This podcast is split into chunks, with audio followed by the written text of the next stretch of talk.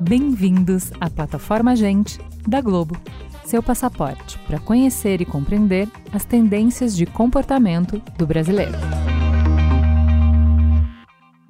Bem-vindos ao nosso podcast. Hoje vamos falar sobre o assunto que está mudando a forma como as empresas fazem publicidade, a inteligência artificial.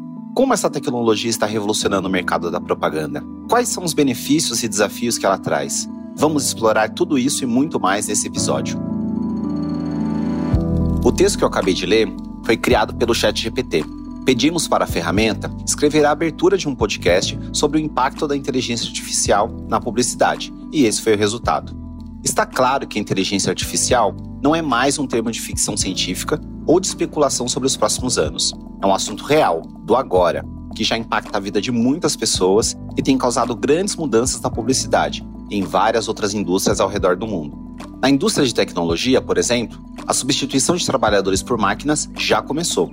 No começo de maio, a gigante da informática IBM anunciou que não vai mais contratar pessoas para trabalhos que uma IA possa fazer. Cerca de 7.800 vagas podem ser fechadas. À medida que a inteligência artificial se torna mais comum, muitos temem que isso aconteça também na indústria da publicidade. E de fato, algo já está acontecendo. Uma marca de cerveja inglesa fez sucesso nas redes em abril com um vídeo publicitário em que todas as imagens haviam sido criadas por uma IA. No Brasil também, grandes empresas já começaram a usar imagens geradas por essas ferramentas em suas campanhas. E textos escritos por robôs enchem as postagens de marcas nas redes sociais. Além de questões complexas sobre o futuro do emprego e do conteúdo, a inteligência artificial também traz consigo desafios em relação à privacidade dos consumidores. Para decifrar o impacto da inteligência artificial na publicidade, vou conversar com dois humanos.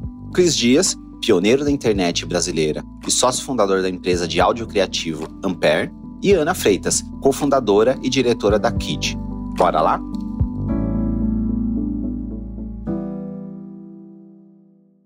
Nos últimos meses, inteligência artificial foi um dos assuntos mais debatidos em festivais de tecnologia e inovação, em eventos sobre o futuro do trabalho nos meios de comunicação e até em mesas de happy hour. E claro, esse assunto tomou o mercado criativo. Textos e imagens criadas por IAs e ferramentas para maior interação com os consumidores deixaram redações inteiras de cabelo em pé.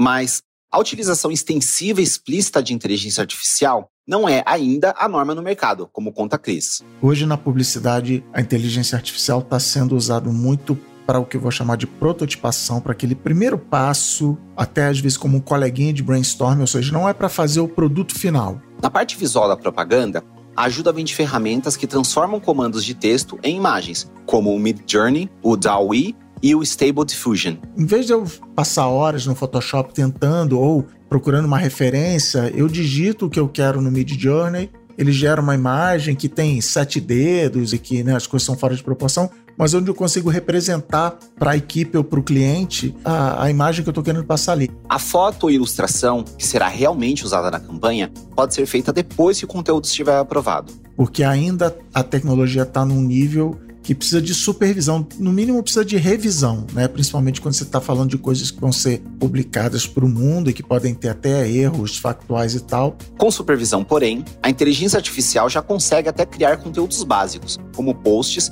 e artigos curtos.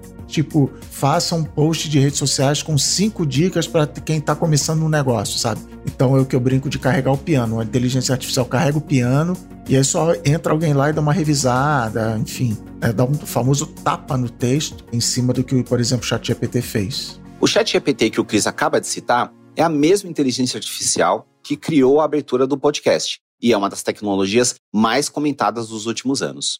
Essa ferramenta, projetada para gerar respostas que parecem escritas por um humano, já tem diversos usos na publicidade.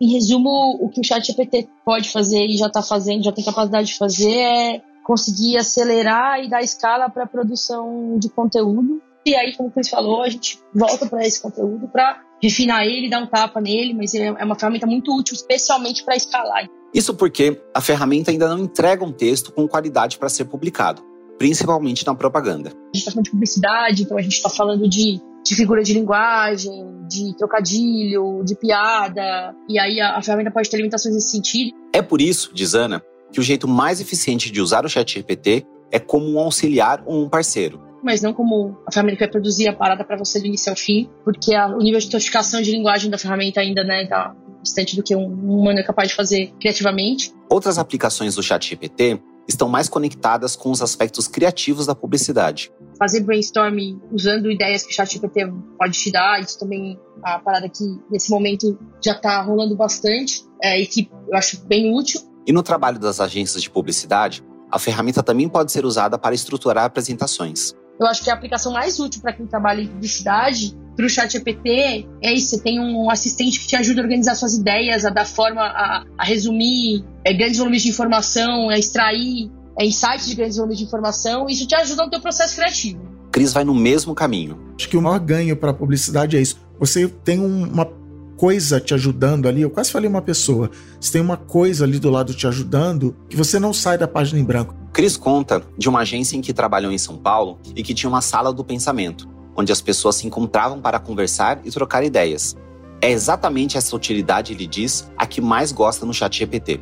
Então, ele não necessariamente me dá uma ideia criativa, nossa, isso aqui que ele me falou, eu nunca teria pensado sozinho, mas ele vai citando coisas e nomes e referências que eu viro e falo assim: caramba, isso aí que você falou me deu uma ideia e que aí sim eu chego na ideia criativa o impacto criativo ele é muito mais positivo na medida que as pessoas aprendem a usar a ferramenta de fato como ela é mais poderosa do que o que a gente vai ver de pasteurização de conteúdo, porque pasteurização de conteúdo já existe. Já existe um monte de conteúdo replicado na internet. Tipo, isso não vai mudar. Mas, além dos benefícios para a criatividade, as ferramentas de inteligência artificial vão impactar áreas importantes da publicidade, como a segmentação do público. 500 anos atrás, os, os defensores dos monges copistas defendiam que só um ser humano, né, em cima de um livro ali, conseguia dar uma emoção para aquela folha de papel e a imprensa jamais conseguiria fazer isso. Isso é verdade até hoje. Por mais tecnológica que uma impressora seja, diz Chris, o aparelho não tem o sentimento e a emoção de um ser humano. Mas a quantidade de livros, revistas e panfletos que a imprensa possibilitou é bem maior do que seria possível com copistas a inteligência artificial ela vai entrar nesse mundo da, da escala. Ela vai permitir que eu, por exemplo, faça uma propaganda personalizada, o sonho da, da propaganda personalizada no texto específico para aquela pessoa ou um texto que não se repete. Uma campanha publicitária em que a pessoa vai estar sempre vendo uma mensagem um pouco diferente a cada vez. O mesmo impacto que a gente teve na mídia digital, de que agora eu consigo distribuir em redes sociais diferentes, segmentado, mostrar uma mensagem diferente para cada pessoa, testar qual o título que é melhor, qual a imagem do produto que vende mais e tal, eu vou conseguir fazer isso agora na peça propriamente dita, né? Em breve, será possível gerar imagens e textos infinitos para melhor atingir o objetivo do negócio de cada campanha. É nessa hora que a inteligência artificial vai fazer o grande impacto, vai fazer a grande revolução na publicidade.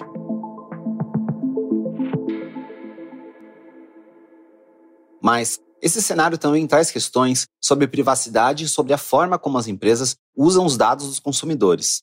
Segundo uma pesquisa recente realizada pela KPMG, o Brasil é o terceiro país do mundo mais preocupado com o uso de inteligência artificial, atrás apenas da África do Sul e da Coreia do Sul.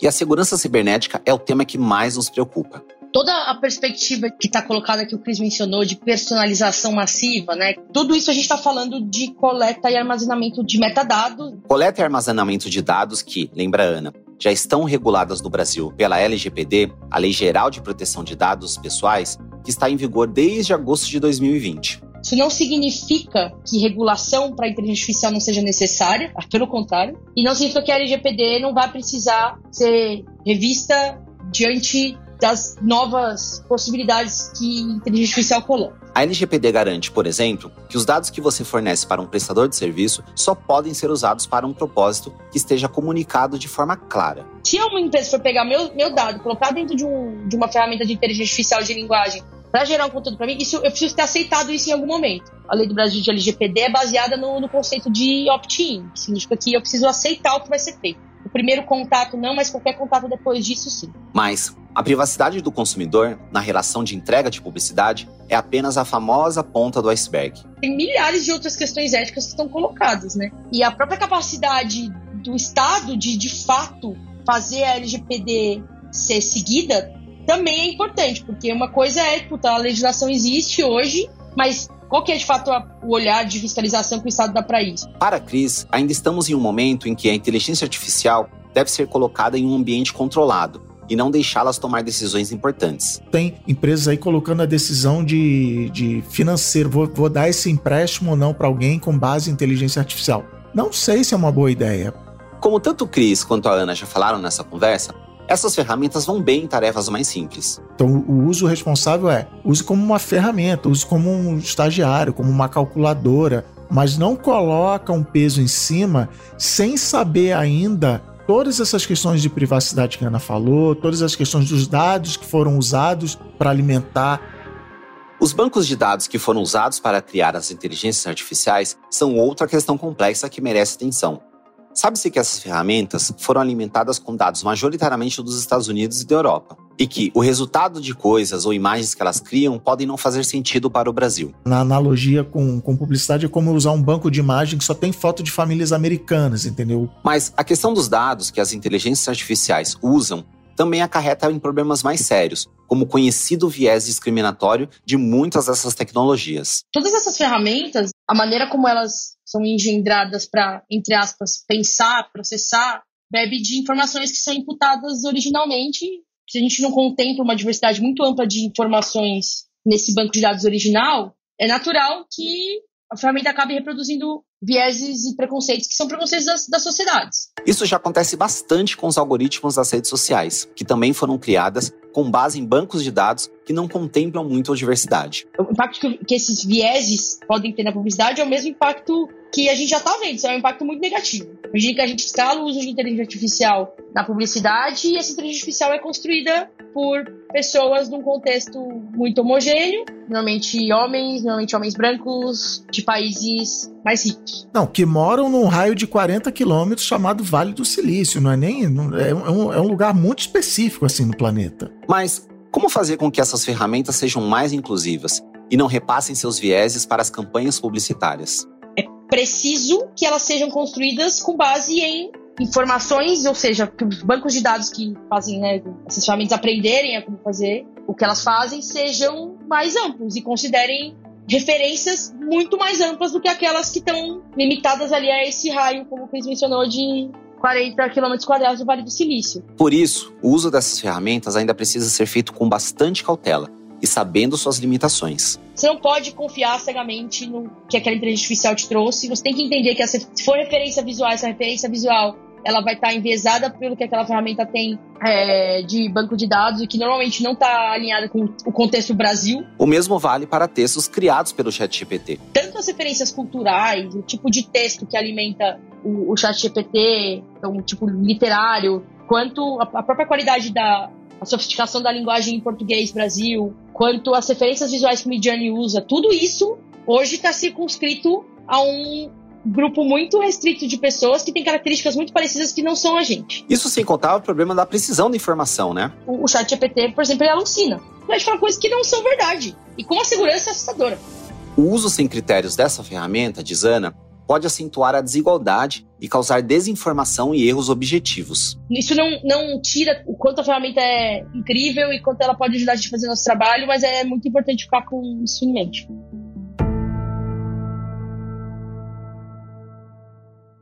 Falando em ajudar a fazer o nosso trabalho, a inteligência artificial é a última protagonista na conhecida pergunta: essa tecnologia nova vai roubar o meu emprego? Inclusive, na pesquisa que eu citei antes, o medo da perda de emprego aparece em terceiro lugar na lista de preocupações. Toda a tecnologia do arado à inteligência artificial, ela nasce do aumento de produtividade que se acontecer permite que eu contrate menos pessoas para fazer aquele trabalho. Então, sim, é uma coisa que está no horizonte. Para a Cris, este é um medo real, que não vem da tecnologia específica, mas do uso que ela tem na sociedade, que é eliminar empregos. Ele exemplifica com duas citações. A primeira é do americano Ted Chiang, que escreveu o conto que virou ao filme A Chegada, com Amy Adams. Ele fala que as pessoas não têm medo da tecnologia, elas, elas têm medo porque elas sabem que os donos, os seus patrões fazem com a tecnologia, né? A outra é a citação da Ana, que nos acompanha nessa conversa. Ela falou que você não vai perder o seu emprego para o chat GPT. Você vai perder o seu emprego para um, alguém, para uma pessoa, um ser humano que sabe usar o chat GPT muito bem para fazer tudo isso que a gente falou aqui. As próprias ferramentas de inteligência artificial podem ser usadas pelos publicitários para se tornarem mais competitivos. Mas ela também levanta dúvidas sobre o treinamento dos futuros profissionais, da propaganda e de vários outros campos. Cris lembra do tempo em que trabalhava ao lado do assistente de arte que fazia uma página dupla de jornal com anúncios de carro. Esse trabalho dele não era criativo, acho que nem ele considerava o trabalho dele extremamente criativo. Mas ele estava, era o equivalente no restaurante ele descascar batata, ele estava aprendendo a usar a faca. Ele estava aprendendo as dinâmicas da publicidade, para depois virar um diretor de arte, um diretor de criação. Se a gente substituir esse cara, é uma, é uma pergunta, eu não tenho resposta. Não, não precisa mais. Agora a inteligência artificial faz a página dupla da, da Ford, show, vai ficar linda. Ele vai ser capaz de dar o salto e já virar diretor de arte? Talvez sim, talvez não, mas é esse tipo de pergunta que a gente devia estar respondendo agora. Para Cris, o ensino das profissões sempre esteve ligado com apresentar para os futuros profissionais as respostas aos problemas mais comuns que eles iriam enfrentar. Mas hoje, primeiro com o Google e agora com as várias ferramentas de inteligência artificial, o trabalho passa a ter um componente muito grande de saber fazer e não responder perguntas. Você tem que aprender a descrever o mundo, você descrever as coisas que você quer, tanto para o ChatGPT quanto para o Midjourney. Não é assim, ah, quero uma foto show. Não, eu quero uma foto de uma pessoa do lado de um carro, com isso, aquilo. Você tem que olhar para o mundo de um jeito diferente, porque você vai precisar descrever o mundo e as coisas que estão dentro da sua cabeça para uma máquina. No mínimo, se a gente treinar profissionais da publicidade para usar inteligência artificial, finalmente o mercado da publicidade vai parar de penar com briefing, vai todo mundo saber fazer briefing muito bom. As pessoas vão saber pedir o que elas querem, do jeito mais preciso possível. Saber pedir o que queremos parece ser um caminho sem volta que essas novas tecnologias nos apresentam. A complexidade das questões éticas que se apresentam também não podem ser ignoradas. Mas, entre os benefícios e desafios, Chris se mantém otimista. Eu sou entusiasta, eu quero ver a inteligência artificial fazendo muitas coisas incríveis e me ajudando muito, mas também não é nem ir no oba-oba de que vai resolver todos os problemas e vai substituir uma força de trabalho, nem o contrário, achar que vai causar o fim da humanidade, a guerra das máquinas. De fato, a inteligência artificial é uma ferramenta poderosa que pode nos ajudar em muitas áreas, incluindo a publicidade. Mas é importante lembrar que a IA é apenas isso, uma ferramenta. Nós, os humanos, ainda somos necessários para tomar decisões, ser criativos e trazer empatia e compreensão para o que fazemos. Até a próxima, pessoal.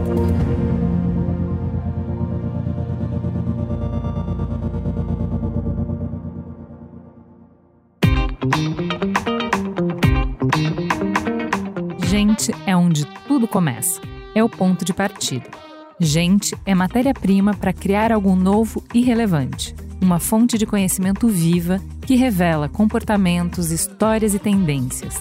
É inspiração. Sua próxima grande ideia começa com Gente, a plataforma de insights da Globo. Para conhecer mais, acesse gente.globo.com.